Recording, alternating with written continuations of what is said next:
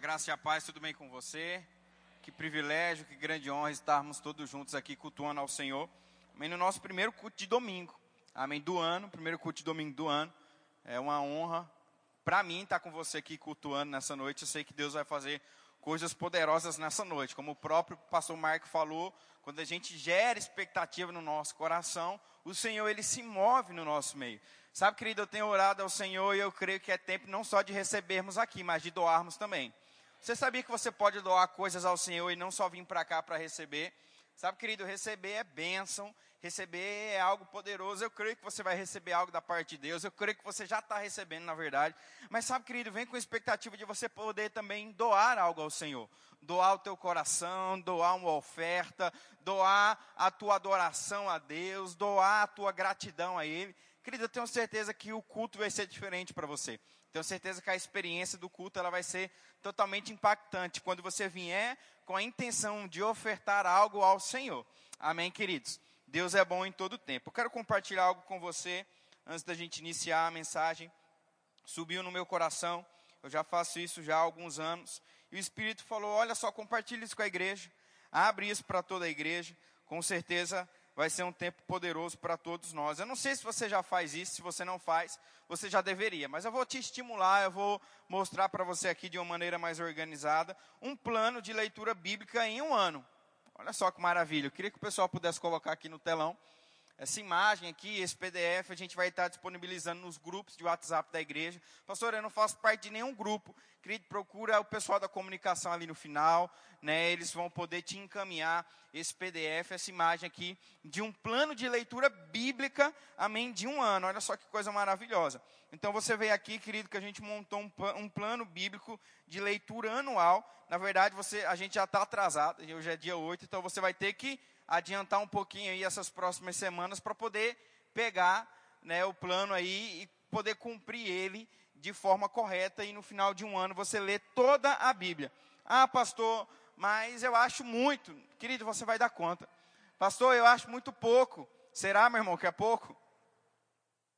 Sabe que a gente, às vezes, a gente começa empolgado, mas no meio do caminho desanima. Querido, não desanima. Continua firme e perseverante, não só na leitura desse plano, mas em qualquer coisa da sua vida. Seja alguém que comece e termine as coisas, amém? Então a gente vai estar disponibilizando esse plano de leitura bíblico para poder né, te edificar de uma maneira é, que o Senhor deseja para a gente. Então eu tenho certeza que se você ler esse plano, com certeza a tua vida nunca mais vai ser a mesma. A gente dividiu aqui em livros, em capítulos, para que você possa ler a Bíblia em um ano. Amém? Eu creio que você pode fazer isso. Eu creio que você é capaz disso. Eu creio que de fato vai ser um divisor de águas na tua vida ler a Bíblia no ano de 2023. Talvez você nunca leu a Bíblia, talvez já faz tempo que você não lê a Bíblia toda, mas sabe, a gente montou esse plano aqui, se você acompanhar, eu tenho certeza, meu irmão, que a tua vida nunca mais vai ser a mesma. Vai ter dias aqui que você vai ler três capítulos, vai ter dias que você vai ler quatro. Mas sabe, querido, a gente fez uma média aqui, estimativa de tempo. Sabe quanto você vai gastar por dia para ler esse plano de leitura? De 15 a 20 minutos por dia. Querido, eu acho muito pouco comparado àquilo que Deus pode fazer na nossa vida. Eu tenho certeza que você é capaz, durante todo esse ano, separar de 15 a 20 minutos para poder ler esse plano e a tua vida nunca mais vai ser a mesma. Amém? Posso contar contigo? Posso contar com teu empenho nisso? Vai ser crescimento para você, vai ser crescimento para a tua família, vai ser poderoso. Então a gente já vai estar tá compartilhando nos grupos aí. Se o pessoal puder já compartilhar, já manda aí. E se você não está em nenhum grupo e quer adquirir esse plano de leitura, passa ali no final, o pessoal da comunicação vai te encaminhar. Amém? Você está preparado? Está pronto para receber algo da parte de Deus? Então fecha teus olhos, curva a tua cabeça, a gente vai estar tá orando nessa noite. Faz a tua oração ao Senhor aí no teu lugar. Pai amado, Pai querido, nós queremos te agradecer pela tua bondade, pela tua misericórdia, Senhor já foi derramada sobre as nossas vidas. Eu creio, Pai, que essa será uma noite extraordinária. Essa será uma noite onde o Teu Espírito irá se mover, Senhor, de uma maneira mais intensa. Eu declaro, Pai, que esse não é só mais um culto, mas de fato é um culto diferente, é um culto do Espírito, é um culto, Senhor, onde as pessoas elas vão compreender, onde elas vão entender e vão praticar, Senhor, acima de tudo a tua palavra, porque essa é a tua vontade, Senhor, essa é a tua instrução para as nossas vidas. É que a gente chegue ao pleno conhecimento da verdade, não ao pequeno conhecimento, não à metade do conhecimento, mas, Senhor, ao pleno conhecimento da verdade, que você já preparou para as nossas vidas, em nome de Jesus. Declaro que a atenção, o coração, a mente e os ouvidos e os olhos dos meus irmãos estarão atentos para aquilo que o teu Espírito Santo irá ministrar para as nossas vidas nessa noite. Quem crer comigo, diz amém bem forte aí. Amém. Aleluia. Sabe, querido, que quando a gente inicia um mês novo, a gente também inicia um tema novo. Né? O Senhor, Ele tem me dado essa estratégia para que a gente possa crescer junto em unidade, debaixo de temas mensais. E sabe, orando ao Senhor e buscando uma direção, o Espírito Ele me levou para que a gente possa estar falando nesse mês de janeiro sobre uma vida no Espírito sobre uma vida onde a gente tem o um entendimento de quem é o Espírito Santo, de quem é, querida, essa pessoa tão importante e tão necessária nas nossas vidas, onde muitos filhos de Deus, onde muitos cristãos têm deixado de crescer e avançar, porque não têm dado ouvidos ou não têm entendido quem é a pessoa do Espírito Santo. Eu quero iniciar a mensagem de hoje lendo um texto com você, que está lá no livro de Atos, se você está com a tua Bíblia aí, abre comigo. No livro de Atos, no capítulo 13, a partir do versículo 1, o Senhor tem algumas verdades aqui para a gente. Atos, capítulo 13, no versículo 1. Eu vou estar tá lendo, querido, as passagens de hoje, na versão Almeida Revista e atualizada. Se você tem essa versão aí, quiser acompanhar comigo, vai facilitar o teu entendimento e a tua compreensão. Atos 13, 1 diz assim: Havia na igreja de Antioquia profetas e mestres, Barnabé, Simeão, por sobrenome Níger, Lúcio de Cirene, Manaém, Colácio de Herodes, o tetrarca, e Saulo.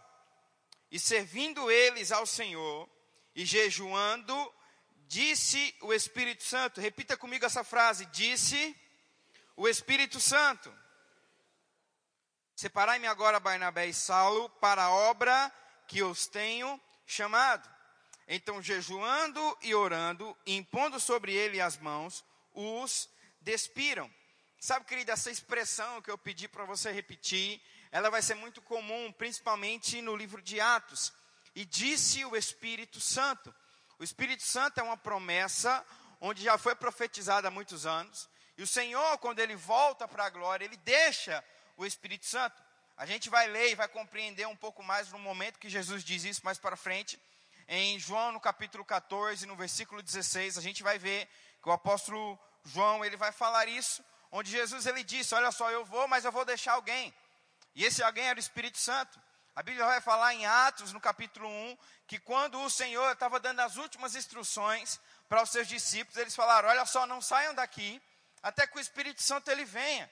A Bíblia diz que em Atos 2 estavam todos reunidos ali, orando e buscando ao Senhor, quando de repente o Espírito veio e desceu sobre eles e todos ficaram cheios do Espírito, na evidência de falar outras línguas. E a partir daquele momento, querido, o Espírito Santo ele veio habitar dentro das pessoas ali.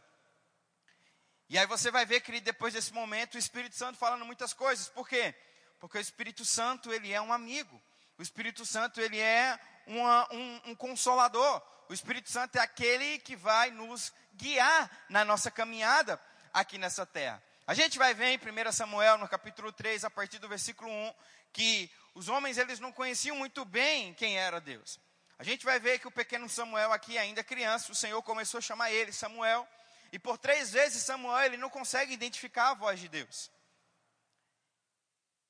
Ele não consegue saber quem era Deus. Ele não consegue identificar quem era Deus. Porque um homem, ele não tinha um entendimento de quem era Deus. A Bíblia diz que Deus estava chamando Samuel, mas Samuel não conseguia identificar quem era Deus.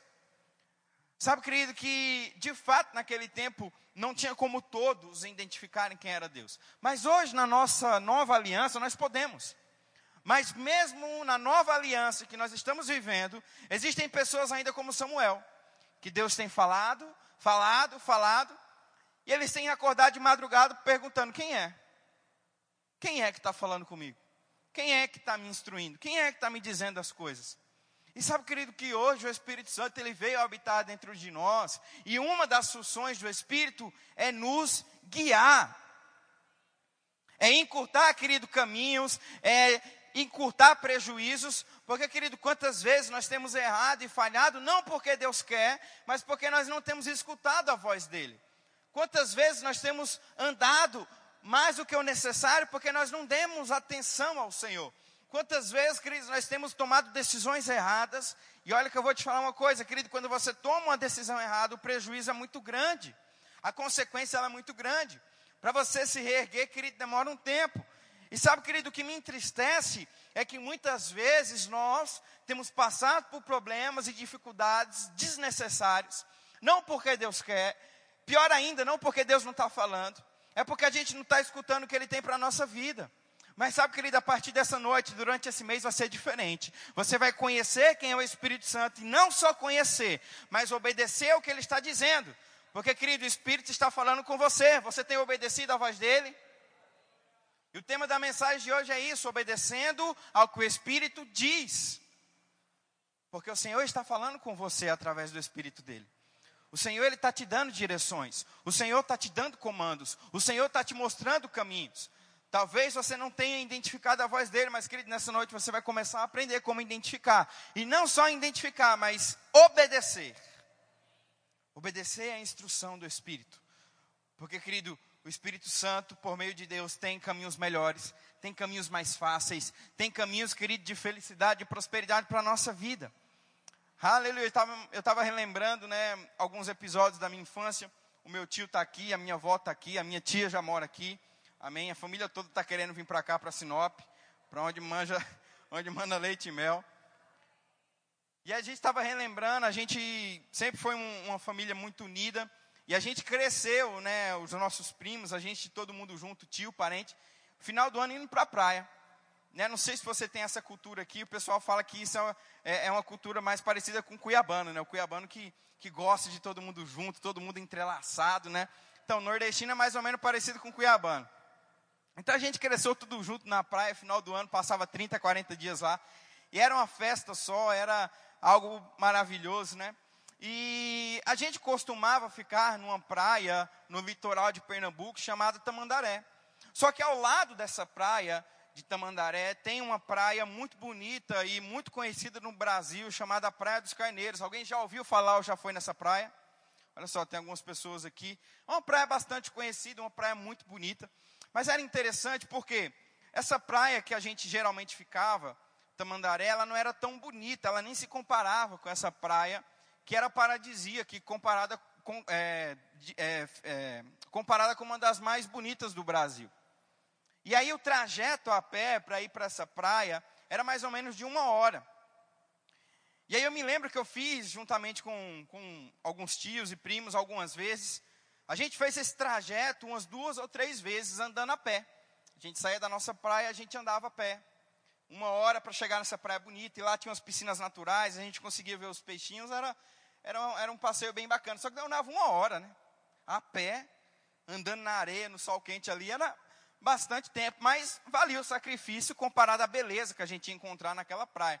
Só que certa vez foi um conhecido nosso passar uns dias com a gente lá. E eu lembro que quando a gente falou, vamos lá para aquela praia, e aí a gente começou a se preparar, né? E quando a gente começou a iniciar a caminhada, ele falou: "Para onde vocês estão indo?" E a gente falou: "Nós estamos indo para a praia." Ele falou: "Mas de a pé?" Eu falei: "É, de a pé." Ele falou: "Não, tem como ir de carro." Eu falei: "Tem?" Ele falou: "Tem, tem um trajeto de carro. Essa uma hora que você vai fazer, você economiza 15 minutos. E aí a gente vai de carro, chega bem pertinho, para lá e anda só cinco minutos de a pé e já está na praia. Eu falei, cara, e como é que você sabe? Ele falou, porque eu sei o caminho. Eu já sabia esse caminho, eu já sabia esse trajeto. E eu estava me lembrando, querido, dessa experiência e quantas vezes nós temos feito dessa forma com o Espírito. A gente tem andado distâncias a mais, temos feito, temos feito coisas que não deveríamos fazer, temos tomado decisões que não deveríamos tomar, temos tomado determinados prejuízos na nossa vida quando o Espírito Santo está falando, ei, eu sei o caminho, não é por aí não, vem por aqui. Eu sei um caminho mais curto, eu sei um caminho mais próximo, eu sei um caminho que vai te livrar do prejuízo. Me escuta e me segue, você vai ver o melhor caminho comigo. E sabe, nós precisamos entender isso, querido. Porque talvez, se você não conseguir entender isso, o ano de 2022 vai ser igual ou pior do que o de 2023. Perdão, o ano de 2023 vai ser igual ou pior do que o ano de 2022 para você. Talvez você tenha gratidão pelo ano de 2022, talvez você tenha arrependimento, mas querido, independente do sentimento que você tem pelo ano passado, se você não considerar a voz do Espírito, você não vai ter resultados diferentes, você não vai ter caminhos melhores, você não vai ter um ano extraordinário de Deus. Porque deixa eu te falar uma verdade, o Senhor já teve nesse ano na tua vida. A Bíblia diz que Ele é onipotente, onipresente onisciente. Ele sabe, Ele pode, Ele está em todos os lugares. O Senhor, Ele fez a tua vida. O Senhor, Ele fez o teu caminho. O Senhor, Ele fez o teu propósito. Então, querido, Ele já esteve nesse ano na sua vida e Ele sabe os melhores caminhos e os melhores trajetos para te dizer como você ter sucesso, como você avançar e como você crescer nessa vida. E se você escutar a voz dEle, você vai ver, querido, que o caminho vai ficar muito mais fácil, muito mais leve e muito mais produtivo. Mas se você não der ouvidos à voz do Espírito, você vai continuar andando distâncias longas. Quando o Espírito está dizendo, eu poderia pegar um atalho. Tem um atalho aqui, tem um caminho mais curto. Tem um projeto aqui diferente para você, mas você continua pensando e fazendo as mesmas coisas. Dessa forma não vai funcionar. Me segue, me escuta, e você vai ver aonde eu vou te levar. Você vai ver aonde você vai chegar. Você vai ver o que você vai fazer se você escutar a minha voz. E pastor, como é que eu sei que o Espírito está falando comigo? Como é que eu sei que a voz dele está se comunicando comigo? Querido, é fácil, porque a Bíblia diz no livro de Romanos, no capítulo 8, no versículo 16, que o mesmo Espírito de Deus testifica com o nosso espírito que nós somos filhos. Ou seja, o primeiro passo para você escutar a voz de Deus, a voz do Espírito no teu coração, é aceitando o Senhor Jesus. Porque o apóstolo Paulo ele diz aos romanos: olha só, o mesmo Espírito de Deus testifica com o nosso espírito que nós somos filhos. Ah, pastor, mas eu conheço pessoas que não são crentes e estão prosperando e avançando. Mas elas poderiam estar melhor se estivessem escutando a voz do Espírito. Sabe, querido, tem uma capacidade sobrenatural em nós, por nós termos, querido, requisitos da vida de Deus dentro de nós. Só que quando você aceita o Senhor Jesus, o Espírito dele vem fazer morada em você, meu Deus. Você eleva, querido, a sua vida. Você eleva a sua condução no, no, quesito estilo de vida. Você começa, querido, a viver de uma forma diferenciada que os outros. Porque agora você tem um consolador, um guia que vai te instruir a como andar, a como falar, ao que fazer e com quem se associar. E a primeira característica, o primeiro tópico para você ser guiado por essa voz é aceitando o Senhor Jesus. Se você nos visita pela primeira vez, seja muito bem-vindo, é uma grande honra ter você aqui. Se você está aqui nessa noite e ainda não aceitou o Senhor Jesus, você vai ter a oportunidade, querido, de ter o próprio Deus vindo fazer morada em você. A própria voz dele hoje te direcionando e te guiando. Então, quando a gente aceita o Senhor Jesus, ele começa a testificar no nosso espírito. Ele começa a, de fato, nos instruir. E o próprio Senhor deixou o Espírito para a gente. A gente vai ver no texto que eu já citei, eu quero ler com você, João 14, 16. Olha só o que a Bíblia diz no livro de João, no Evangelho de João, no capítulo 14, no versículo 16. Diga assim comigo: Deus é bom. Aleluia. João 14, 16 diz assim: E eu rogarei ao Pai, e ele vos dará outro consolador, a fim de que esteja para sempre convosco.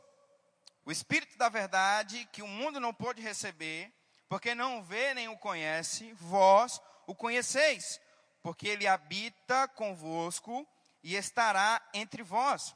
Eu gosto dessa expressão que o Senhor Jesus ele usa, dará outro consolador. Quando o Senhor Jesus, ele diz, olha só, dará outro consolador, é da mesma espécie. quando você fala, olha só, vou trocar essa peça de um equipamento meu que quebrou. Você precisa pegar a mesma peça do mesmo equipamento, porque senão não vai funcionar. Se você troca, se você porventura furou o teu pneu e você tem um aro, um pneu aro 14 e vai comprar um aro 16, não vai funcionar.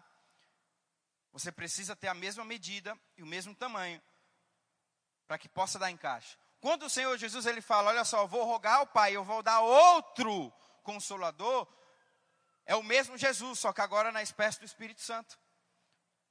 Porque eu fico imaginando os discípulos, pensa só, peraí, Jesus vai embora, e aí eles estavam vendo os milagres, eles estavam vendo a provisão, eles estavam vendo as curas, eles estavam vendo os impostos sendo pagos, tirados da boca de peixe. Então, imagina só como é que não ficou, meu Deus, você está indo embora, a gente vai ficar como?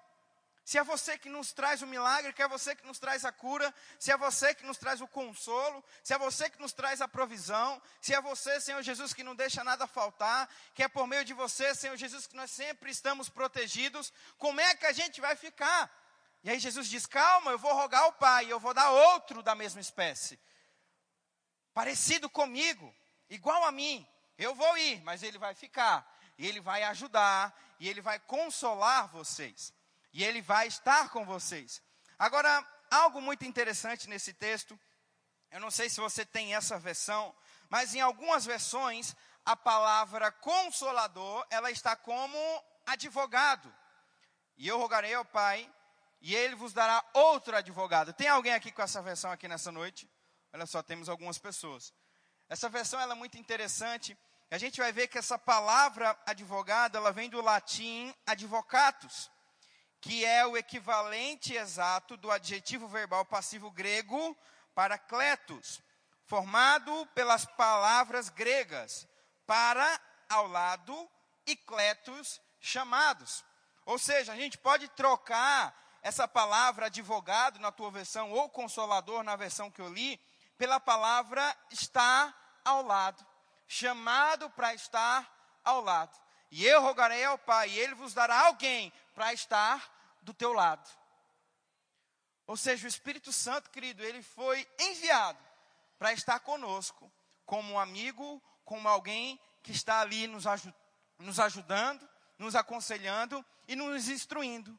Não na frente, não atrás, mas ao nosso lado. Como um amigo, como um consolador, como um ajudador, como advogado, intercedendo por nós, nos consolando, nos instruindo, nos guiando, de fato, nos mostrando os melhores caminhos e os melhores trajetos, de como acertar, de como fazer as coisas corretas, porque, querido, eu vou te falar algo nessa noite. Existe um nível em Deus onde tudo o que você fizer, andar, tocar e viver, vai dar certo. E quando é que eu chego nesse nível, pastor? Quando eu dou 100% de atenção a que o Espírito Santo diz. Pode prestar atenção, querido. Se você já tem Deus dentro de você, se você já aceitou Jesus, você já passou por essa experiência. Às vezes, querido, tem coisas tão boas para a gente fazer, talvez um contrato tão milionário, talvez uma oportunidade tão grande. E aí você olha e fala: rapaz, isso é tão bom. Rapaz, isso aqui foi tudo que eu pedi, mas a gente chama de um arranhão, né? um incômodo, um impedimento por dentro. E aí você não sabe discernir o que é. Eu estou te falando nessa noite, é o Espírito Santo te dizendo: não vai, não faz. Não vai, não faz. E aí você fica sem entender, meu Deus, mas é a oportunidade que eu sempre pedi, é tudo que eu sempre quis. Quem sem consciência vai trocar essa oportunidade e aí você tem aquela nota por dentro. Não vai, não faz. E aí você não dá atenção à voz do Espírito, porque até então você não sabia que era o Espírito, mas eu estou te dizendo nessa noite que é o Espírito Santo de Deus falando com você, porque o mesmo Espírito de Deus que habita dentro de você testifica com o Espírito de Deus que vocês são um só. E aí ele está te instruindo, e aí você não escuta a voz dele, e você vai e puf, faz, fecha, fala, entra por aquele caminho, toma aquela decisão, e aí aquilo que parecia um sonho, aquilo que parecia de fato né, uma grande oportunidade, um grande é, caminho que você olha aos olhos naturais e fala: não, não, não tinha como dar errado, vai dar. E o Espírito Santo estava lá, te dizendo: não faz, não faça, não feche, não entre por aí, porque não é um caminho bom para você. Sabe, querido, que a vontade de Deus, ela é infinitamente melhor e maior do que a nossa vontade. Tem um livro chamado Uma Vida, de, Uma Vida Cheia do Espírito, do Smith Wigglesworth. Esse, inclusive, é o livro do mês. Você é membro da nossa igreja ou não é, independente de adquirir esse livro, a gente vai estar lendo esse livro todo mês, né? Eu estou quase terminando ele aqui, mas eu quero reforçar para que você possa estar lendo, para facilitar o entendimento daquilo que a gente vai estar tratando nesse mês. E tem um trecho desse livro que diz assim: sempre há uma opção boa e uma opção muito boa. Quem aqui já se deparou com uma opção boa e muito boa, naturalmente falando? Que você fala, rapaz, que oportunidade de Deus. Será que é de Deus? Mas Deus tem uma ainda melhor e mais magnífica do que tudo que já conseguimos. É uma escolha sábia optarmos pelo plano de Deus em vez do nosso. É uma escolha sábia optarmos pelo plano de Deus em vez do nosso. Querido, você pode até achar que o teu plano é bom, que a tua estratégia é boa, que o teu sonho é maravilhoso, mas Deus sempre vem e te surpreende. Deus sempre vem e te mostra um caminho melhor. O Espírito Santo sempre vem e te mostra qual é o melhor caminho. Você pode se deparar com uma boa opção e com uma, uma, muito, uma muito boa opção. Mas as opções de Deus, querido, sempre serão melhores e maiores do que as nossas. E sempre vai ser uma escolha sábia ouvir a voz do Espírito, ouvir a direção de Deus, ouvir a instrução que Ele tem. Nunca será prejuízo obedecer à instrução de Deus, obedecer à direção de Deus. A Bíblia vai dizer em Gênesis, no capítulo 12, que o Senhor pediu para Abraão soltar tudo que ele tinha e ir para uma terra que Deus ia mandar. Talvez esse seja uma das maiores dificuldades que a gente tem de obedecer à voz de Deus. A gente quer saber o plano completo. Não, Deus, eu vou para onde, eu vou fazer o que, como e para onde, por meio de onde. Querido, se Deus está mandando você sair, saia. E aí quando você sair, Ele vai te dar um novo passo. E aí, às vezes, até você está esperando o passo 2, o passo 3, o passo 4, sem primeiro dar o primeiro passo. Não tem como. Dá o primeiro passo e o Espírito vai te dando as outras diretrizes. Sabe, se você já construiu uma casa, está construindo uma casa, você não pode chegar no terreno vazio e começar a assentar um piso. Uai, mas eu não vou assentar o piso um momento? Claro que vai, mas tem uma etapa antes de assentar o piso. Tem a fundamentação, tem o levantamento das estruturas, tem a cobertura, tem todo um passo a passo para depois você chegar nesse momento. E às vezes a gente não quer obedecer a primeira instrução de Deus. Mas sabe, querido, se tem uma nota, faça. Se tem uma direção, obedeça. As pastor, é muita loucura. Para onde eu vou fazer o quê? Eu vou largar tudo isso aqui, vou para lá. Querido, se Deus mandou, não vai ser prejuízo. Se Deus mandou, vai acontecer. Só que você precisa ter a convicção de que é o próprio Deus falando com você. Você não pode, querido, confundir emoção com a direção de Deus. Se você fizer isso, você vai tomar um grande prejuízo. E você vai falar, mas Deus, eu obedeci a tua voz. Não, você seguiu as tuas emoções. Eu não falei para você fazer isso. E querido, é por isso que é tão importante você ter comunhão com Deus. É por isso tão importante você sempre estar em contato com o Senhor. É por isso que é sempre importante você estar sintonizado na frequência de Deus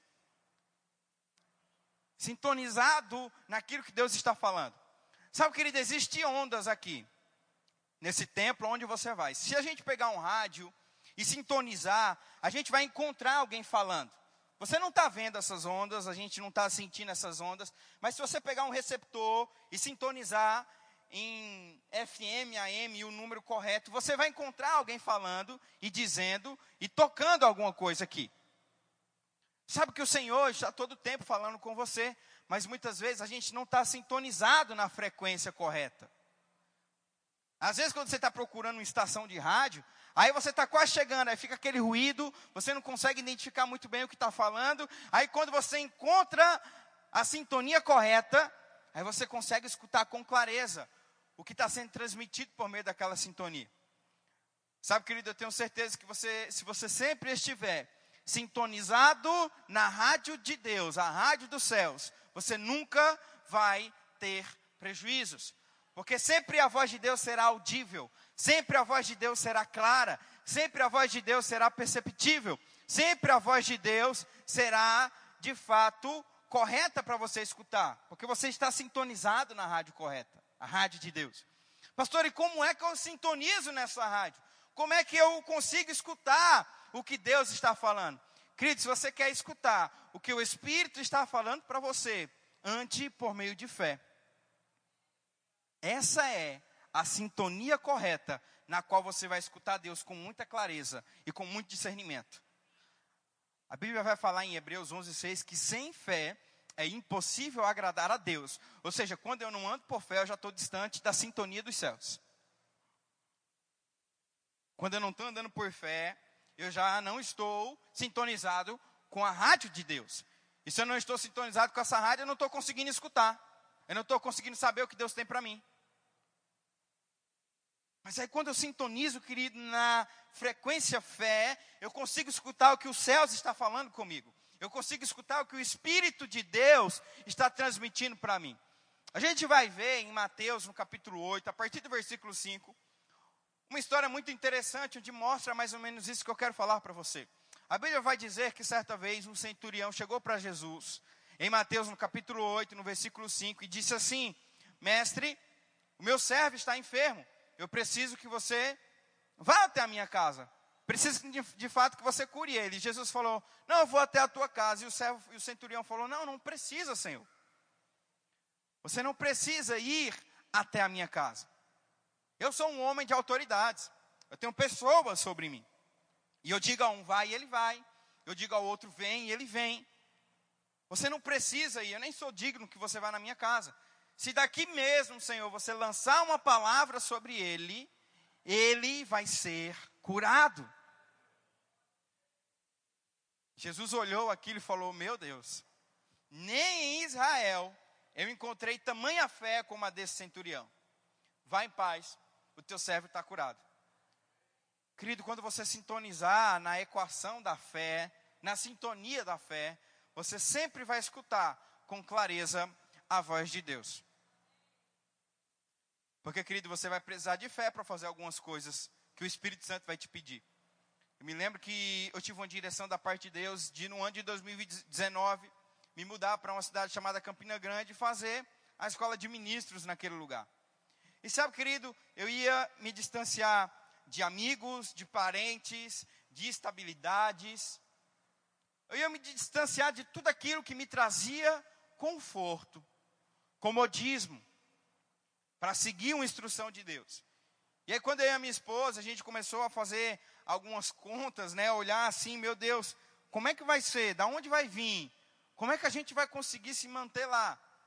Sabe, querido, naturalmente falando, se você pegasse isso e mostrasse para alguém, ia, ele ia dizer, rapaz, vocês estão ficando louco.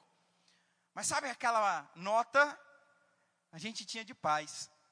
Parecia loucura, mas tinha paz naquela direção. Tinha paz naquela decisão tinha paz em seguir. E o que, que a gente fez? Escutou a voz de Deus e demos um passo de fé. Porque escutamos a voz de Deus. Sabíamos que era Ele falando conosco. E quando, querido, a gente deu um passo de fé, o Senhor começou a mostrar o restante do caminho. O Senhor começou a soltar o restante das coisas. Sabe, querido, que quando Abraão ele deu o passo de fé, deixando amigos, parentes, deixando estabilidades, deixando comodismos. Querido, preste muita atenção. Talvez o comodismo seja um dos maiores inimigos de alguém obedecer à voz de Deus. Porque deixa eu te falar uma verdade nessa noite: Deus não vai te tirar de uma situação boa para te colocar numa situação ruim. Se você acha que o nível que você está está bom, Deus ele está te levando para um nível muito melhor. Obedecer à voz do Espírito sempre é uma decisão sábia. Você pode se deparar com uma decisão boa e com uma decisão muito boa, mas os planos de Deus nem se comparam com essa decisão. E por que, que eu estou falando isso? Porque às vezes seguir a voz de Deus vai parecer trocar o comodismo pelo risco. Para Abraão parecia trocar o comodismo e o conforto pelo risco. Meu Deus, eu vou deixar o meu gado, eu vou deixar a minha terra, eu vou deixar os meus amigos, eu vou deixar os meus parentes para ir para uma terra que Deus ainda vai mostrar e se essa terra for de inimigos? E se essa terra não produzir? E se essa terra não funcionar? E se lá eu não conseguir crescer? Querido, não, não, não. Se o Espírito está te guiando, lá você vai crescer. Lá você vai prosperar. Lá você vai avançar de uma maneira sobrenatural. E sabe, querido, que quando eu e minha esposa nós tomamos essa decisão de obedecer à voz do Espírito, nós vivemos todos os dias. Mateus capítulo 6, versículo 25 todos os dias. Não faltava comida, não faltava bebida, não faltava vestes, não faltava suprimentos, porque andais ansiosos e preocupados. Ei, o Senhor vai suprir tudo, o Senhor vai mandar tudo, o Senhor vai de fato prover para vocês. E aí, querido, quando a gente trocou o comodismo pela direção, o Senhor nos levou a um nível muito maior o Senhor nos levou a uma categoria muito mais elevada. E muitas vezes, querido, você tem deixado de obedecer à voz de Deus, porque às vezes tem te faltado um passo de fé. Imagina só, o servo do centurião estava enfermo ali, ele precisava daquele servo para trabalhar. Jesus, ele se dispôs de ir na casa do servo. Imagina o centurião, naturalmente falando um risco, rapaz, o homem queria ir na minha casa, eu disse não. Rapaz, será que vai ser curado? Mas ele tinha convicção, não, eu sei que vai. Ele nem precisa ir lá. Daqui, se ele lança uma palavra, vai ser curado. Querida, fé, ela te traz uma certeza de que é Deus falando com você. Você não vai ser confundido pelo amigo da direita, pelo da esquerda, por vozes, por pessoas dizendo: rapaz, você está doido, não vai funcionar, não vai. Não, você tem certeza, vai dar certo. Rapaz, o mestre quer ir na tua casa curar o teu servo. Tu disse, não, não, eu sei que daqui ele vai ser curado. Ele não precisa ir lá, não, eu tenho certeza. E quando você anda por fé, você consegue saber que é o próprio Deus falando com você. Você consegue saber que é Deus falando com você. E aí você não fica como um menino inconstante, sendo levado por qualquer vento de doutrina, mas você sabe que é Deus falando com você. E aí você está sintonizado na rádio correta e sabe que vai funcionar, e sabe que vai crescer, e sabe que vai prosperar, porque é Deus falando com você. Só que, querido, da mesma forma que para escutar a Deus, você precisa de fé, para desobedecer a Ele, precisa da falta dela. E a gente vai ver nesse mesmo capítulo de Mateus 8, no versículo 5, se falando sobre o centurião, mas a gente vai ver no verso 14 Jesus curando a sogra de Pedro, fazendo um milagre ali. A gente vai ver no versículo 16 de Mateus 8, o Senhor curando alguns enfermos, expulsando os endemoniados. Mas você vai ver, querido, um pouquinho mais para frente, ali a partir do verso 23 até o 25, aquela tempestade na qual pegou Jesus e os discípulos de surpresa.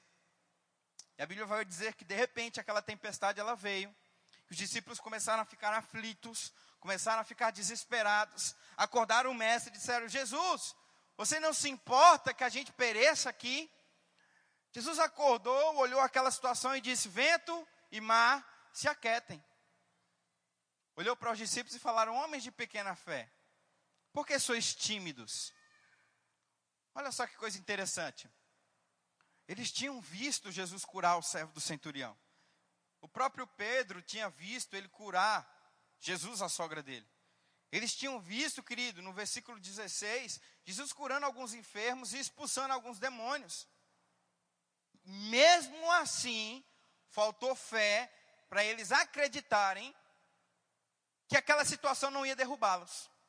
Mesmo assim, faltou fé para aquela para eles não acreditarem que aquela situação iriam derrubá-los.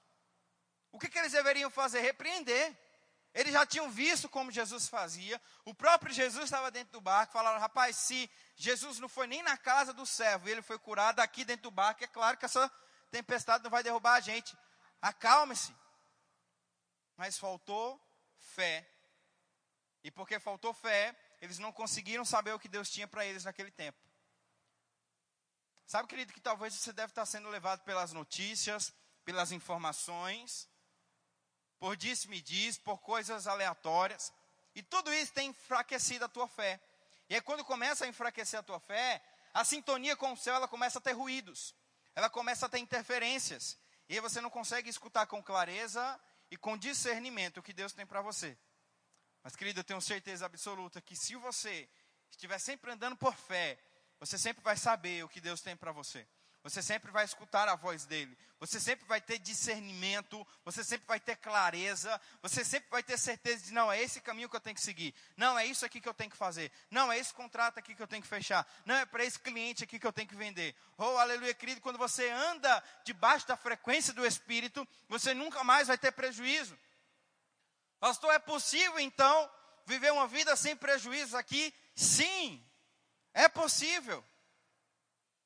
É possível, querido, você viver uma vida onde você não vai mais ficar errando desnecessariamente, onde você vai ficar tomando prejuízo toda hora, onde você vai ficar sempre igual o GPS fica quando você erra o caminho, recalculando rota, recalculando rota, recalculando rota.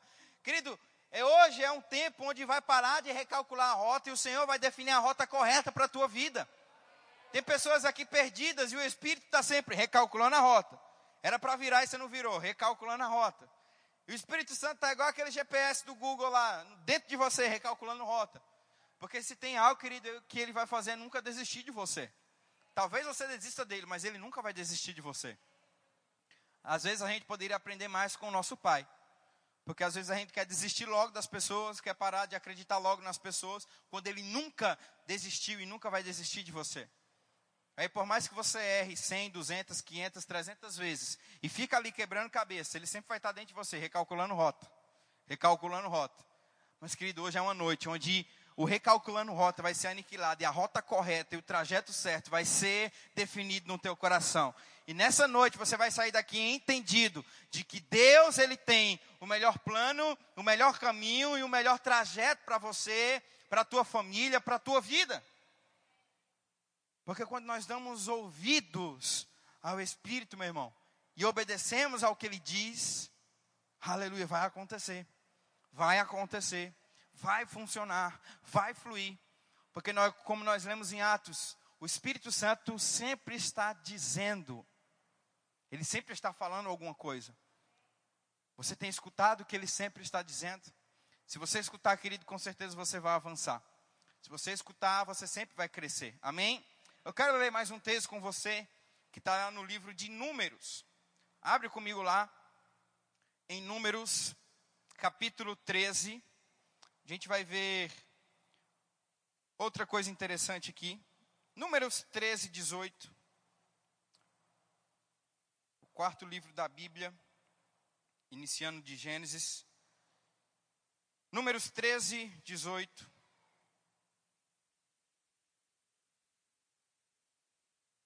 Aleluia. Todos encontraram? Quem encontrou diz amém. Gênesis 13, 18, a Bíblia diz assim: Vede a terra que tal é, e o povo que nela habita se é forte ou fraco, se poucos ou muitos, e qual é a terra em que habita, se boa ou má, e que tais são as cidades que habita, se em arraiais, se em fortalezas. Também qual é a terra, se é fértil ou estéril, se nela há matas ou não. Tem de ânimo e trazei do fruto da terra. Eram aqueles dias os dias das primícias das uvas. E assim subiram e espiaram a terra, desde o deserto de Zim até Reob, a entrada de Ramaté. Outra coisa que você precisa entender, querido, sobre escutar e obedecer à voz do Espírito, não se esqueça de se preparar. Quando nós escutamos uma direção de Deus, quando nós escutamos uma instrução da parte do Espírito, nós não podemos nos esquecer de nos prepararmos para aquilo que o Senhor disse ao nosso coração. Esse texto que eu li com você aqui é a respeito da terra prometida. Moisés estava instruindo aos espias o que fazer sobre a promessa de Deus. Olha só, o Senhor já tinha dado uma promessa para aquele povo daquela terra. E Moisés falou: Olha só, vão lá e espiem. E aí ele começa a fazer um planejamento, uma preparação. Olha só, a terra é nossa. É nossa por direito. O Senhor já prometeu ela, mas espera aí. Vamos saber se ela é fortificada ou não. Vamos saber se ela é fértil ou não. Vamos saber o que tem nela ou não. Vamos estudar aquela terra. Vamos nos preparar para aquela terra. O povo não ficou ouvindo a instrução de Deus e Moisés e não, Deus vai nos dar. Não, mandou espias e falou: olha só, estudem a terra, vejam como ela é. E sabe que muitas vezes a gente tem falhado nisso? O Senhor fala conosco, o Senhor nos dá uma promessa, o Senhor nos dá uma visão, e a gente fica igual o passarinho novo esperando a comida da boca da mãe. Esperando Deus colocar a promessa aqui dentro. Querido, se mova. Se você não se mover, as coisas não vão acontecer. Como assim, pastor, se mover? Vamos supor, querido, que Deus te chamou para um chamado missionário. E aí Deus, ele falou com você em um culto muito poderoso e diz: "Olha só, eu te consagrei, eu te ungi para ir para a França. Lá você vai ganhar muitas vidas, lá você vai ganhar muitas almas para o Senhor. E aí você sai daqui fervoroso, convicto de que você foi chamado para a nação francesa. E aí você chega em casa e fica parado, esperando a nação francesa, de que Deus prometeu para você. Não, querido, você precisa se preparar para a nação francesa. Você precisa, no mínimo, tirar o teu passaporte. Você precisa começar a estudar o idioma daquele lugar. Você precisa começar a se aculturar daquele lugar. Você precisa começar a gostar da culinária daquele lugar. E aí você começa a se preparar para a terra que Deus já te deu. E muitas vezes falta isso para a gente. Preparação para o propósito. Preparação para aquilo que Deus já instruiu para a gente. Deus nos dá uma promessa, a gente fica ali parado, esperando cair do céu. E às vezes a gente está esperando a chuva para construir a arca. Ei, Deus pediu para Noé construir a arca primeiro e depois mandou a chuva. E aí muitas vezes a gente fica esperando a chuva. Não, quando a chuva chegar, aí eu construo a arca. Não, não vai dar tempo não. Você não se preparar, meu irmão, a promessa de Deus não vai se cumprir na sua vida. Você precisa se preparar, meu irmão, para o propósito que Deus já tem instruído no teu coração. Para as promessas que Ele tem. E aí a gente tem essa prudência na nossa vida natural, mas não temos na nossa espiritual. Eu fui dar aula na cidade de Redenção, no Pará, pelo Rema, e eu tive a oportunidade de conhecer uma fazenda muito grande lá. E aí eu fiquei o final de semana naquela fazenda. O irmão na, na naquela fazenda ele estava plantando é, soja, só que era no mês de agosto, ele ainda não, não, não tinha começado né, o plantio. Mas ele já estava se preparando ele já tinha comprado os maquinários, ele já tinha, a chuva nem tinha chegado ainda, mas ele já estava se preparando, já tinha contratado os funcionários, já estava com a semente, já estava tudo preparado, já estava tudo pronto. Mas a chuva não tinha chegado ainda. O tempo de plantar ainda não tinha chegado, mas ele já estava se preparando. Ele já estava cuidando. Porque quando o tempo chegasse, ele não ia ser pego desprevenido. Ele sabe que a chuva vai chegar. Mas não é porque ele sabe que a chuva vai chegar que ele vai preparar no dia ou um, um dia antes. Ele começa a se preparar antes. Por quê? Porque senão ele vai ter um prejuízo. Senão ele vai ter uma consequência. Não porque ele não sabia que viria, porque ele não se preparou. E aí você sabe que Deus está falando com você. Você sabe que Ele está te instruindo. Você sabe que Ele está te mostrando o que deve ser feito. Você fica aí parado, sem fazer nada. Querido, começa a se preparar, começa a correr atrás, começa a desenvolver, começa a se capacitar para aquilo que Deus tem te chamado. Começa a correr, meu irmão, começa a desenvolver. Deus tem me chamado para isso, então eu vou começar a fazer isso e isso. Deus, eu vou começar a fazer o que está no meu alcance, e o restante é para você. Ah, não, mas eu não tenho recurso, eu não tenho portas abertas, eu não tenho oportunidade. Meu irmão, isso é papel de Deus. Para de querer fazer o papel de Deus e faz o teu. O milagre, a provisão, o recurso é Deus que manda. A capacitação, o estudo, a preparação, isso é algo que vem de você. E a gente tem um texto em Lucas 2,39, eu queria que o pessoal colocasse aqui. Lucas 2,39, eu quero ler ele com você. Olha só o que a gente vê nesse texto aqui, tão poderoso. Lucas 2:39. Cumpridas todas as ordenanças segundo a lei do Senhor, voltaram para a Galiléia, para a sua cidade de Nazaré.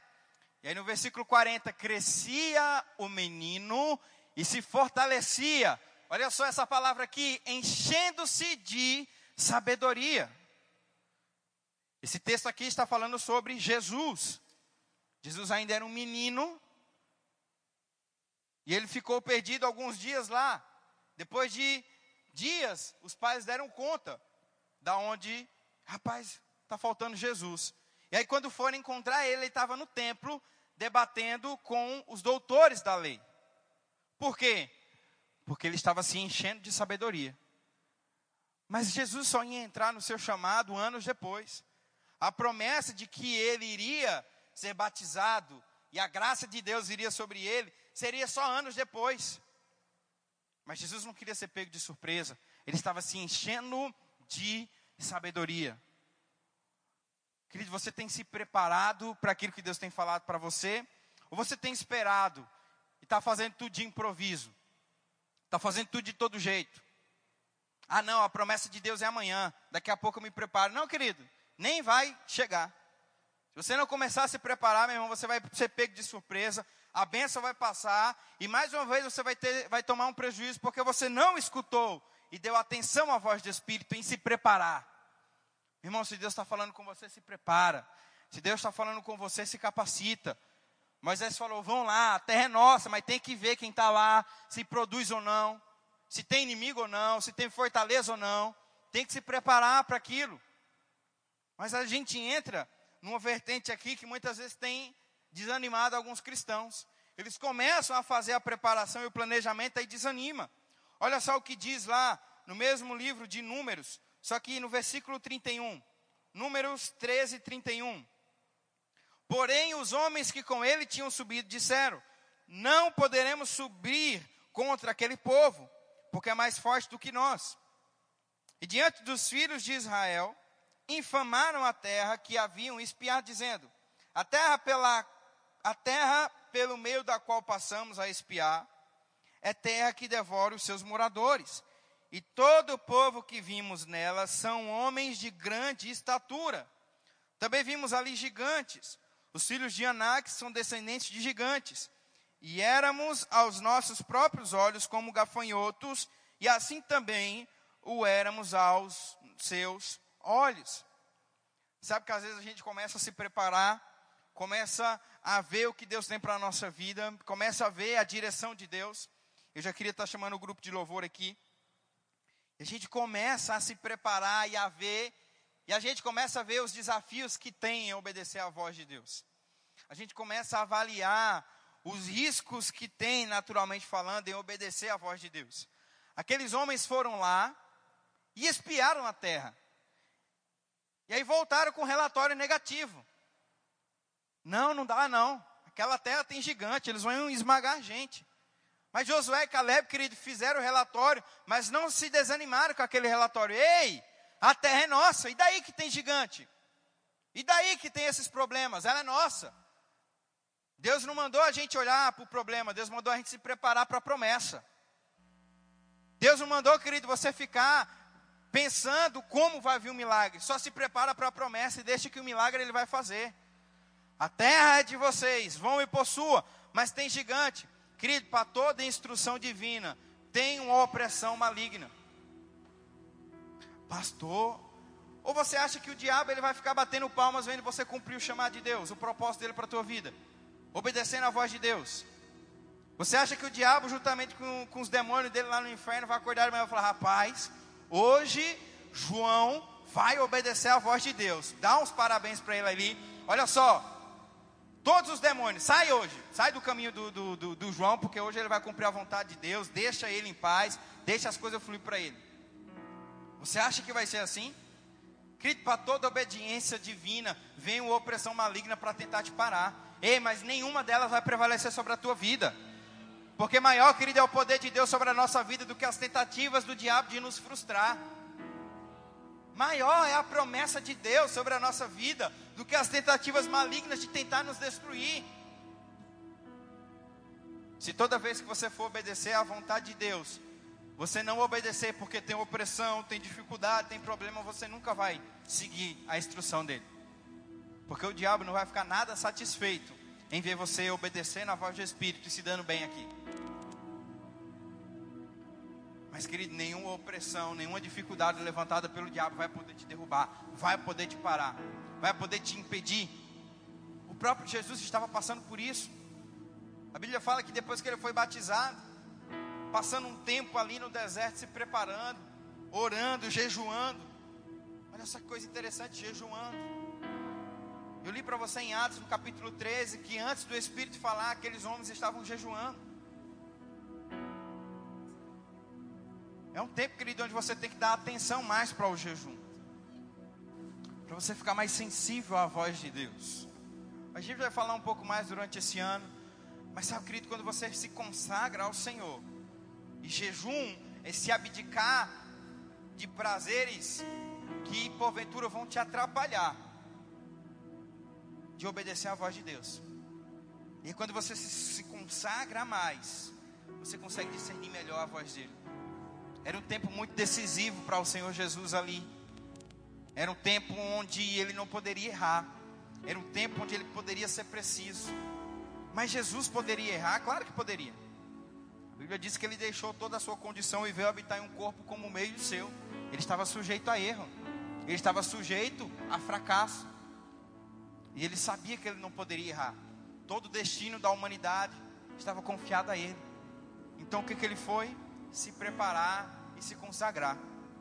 Sabe, querido, que eu não sei quanto a você, mas eu trato as promessas de Deus na minha vida como prioridades, como importantes. Talvez alguém que você considera muito aqui tem um peso, um pai, um patrão, um amigo, mas sabe, querido, nenhuma dessas palavras de homens que você tem em consideração se compara a de Deus. Não é porque você não o vê fisicamente, não é porque você não escuta às vezes ele audivelmente que a palavra dele não tem o mesmo peso sobre você. A promessa dele sobre a nossa vida tem muita relevância. Eu não trato as instruções divinas de Deus como comum. É por isso que eu sempre busco, e eu não estou aqui, querido, dizendo que eu sou perfeito. Nosso pastor Guilherme nunca errou, não, querido, eu já errei. Já tomei na cabeça algumas vezes por não escutar a voz de Deus. E é por isso que eu sempre tenho buscado não errar mais. E não importa quanto tempo de crente eu tenha. Se eu parar de seguir a rotina de orar, de ler, de buscar, eu vou estar sujeito a erro. Eu vou estar sujeito ao fracasso. Assim como alguém que está chegando agora na igreja e não sabe nem abrir a Bíblia. Eu, 20, 30, 40, 50 anos de crente, se parar de ler e de orar, Deus para de falar da mesma forma. Para de falar não, Deus continua falando. Você para de ouvir com mais clareza e saber o que Ele tem para você. Então, querido, porque eu já tomei algumas vezes consequências por não ouvir a voz de Deus. Hoje eu tenho que me preparar cada dia mais e mais para escutar a voz dele e obedecer. Eu trato como prioridade. Eu trato como sagrada a instrução de Deus para minha vida. E a Bíblia diz que aqueles homens estavam jejuando. Jesus também estava jejuando para uma decisão importante que ele iria tomar. E quem aparece para ele? Satanás, tentando derrubá-lo, tentando pará-lo. Mas ele estava fortificado na palavra. A gente vai ver os fariseus fazendo opressão contra ele. A gente vai ver outras situações fazendo opressão contra o próprio Jesus. Por quê?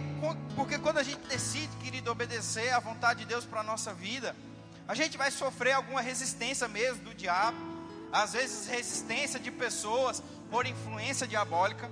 Porque a Bíblia diz que a nossa luta não é contra carne nem sangue, mas contra principados e contra potestades. Às vezes você olha para a pessoa e fala, rapaz, é ele, é ela. Não, querida, é a influência que está sobre a vida dela. Ama ela, ama ele. Continua acreditando. E aí, querida, às vezes a gente começa a tratar as coisas de Deus como comum, sem reverência. Sabe, querido, eu não sei quanto a você, mas quando Deus fala comigo, eu me preparo, eu me capacito, eu busco, eu me consagro, porque é Deus falando comigo. E Ele não fala para mim porque eu sou pastor, Ele fala para mim porque eu sou filho. Se você aceitou o Senhor Jesus, Deus vai falar com você também através do Espírito dele.